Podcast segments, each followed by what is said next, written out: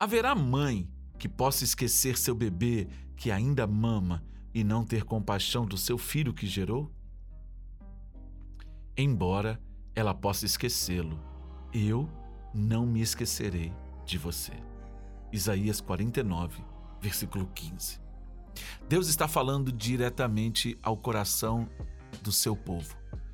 Deus está falando diretamente ao coração da nação de Israel. Se você pegar o versículo 16 desse capítulo 49, ele vai dizer: Eu tenho diante de mim os teus muros. Porque ele estava olhando para Jerusalém. Ele estava olhando para o povo que estava na iminência de ser mandado para um cativeiro. Então, quando o profeta faz a pergunta, ele tem dentro do seu olhar profético a visão de que uma mãe pode esquecer-se do seu filho. Mas Deus não se esquece de nós. Nós precisamos entender que, como pai e como mãe, nós podemos falhar no processo. Eu quero que você não viva uma vida de super pai, de super mãe, de que você é perfeito, de que você não vai cometer erros, de que você não vai falhar, porque isso não é possível. Os nossos pais não foram perfeitos. Você pode ter o seu pai em alta conta mas nenhum ser humano sobre a face da terra é perfeito e é infalível. É por isso que nós precisamos ensinar aos nossos filhos.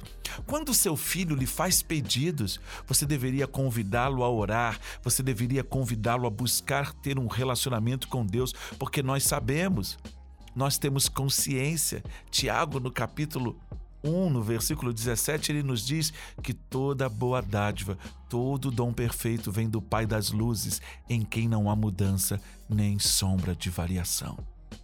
Você já prometeu coisas ao seu filho que você não conseguiu cumprir.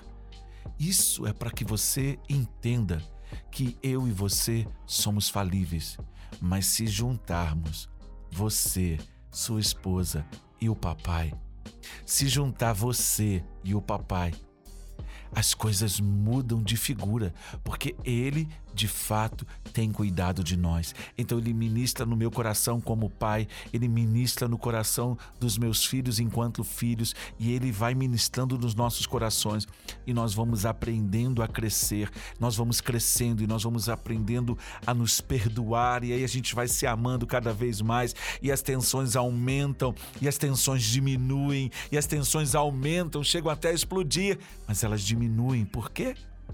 Porque o Espírito Santo está nos conduzindo. Então ele faz a gente se arrepender. Você já pediu perdão a um filho? Você já pediu perdão à sua esposa? Você já pediu perdão ao seu marido? É tempo de nós, como famílias, experimentarmos perdão, transformação, porque nós sabemos nós temos visto nesse tempo quantas mazelas têm sido criadas por pais. Por pais que, no exercício do seu pátrio poder, frustram, ferem e matam. Matam emoções, matam sonhos com as suas próprias palavras. Mas o Deus eterno, Ele é perfeito e Ele nunca nos abandona e nunca nos deixa sem uma saída. Abra o seu coração e saiba: uma mãe pode esquecer-se de um filho, um pai pode esquecer-se de um filho, um pai comete erros, mas o meu Deus é perfeito e ele sempre nos dá um caminho de retorno, um caminho de recuperação, um caminho de restauração. É tempo de perdoar. Que papai te abençoe rica e abundantemente. Papai, Obrigado porque nós podemos chorar no teu colo, nós podemos, no calar da noite, no meio da madrugada, abrir o coração e gritar diante do Senhor. Toma as nossas vidas neste momento em tua presença e fale conosco, porque precisamos entender que o Senhor não se esquece de nós.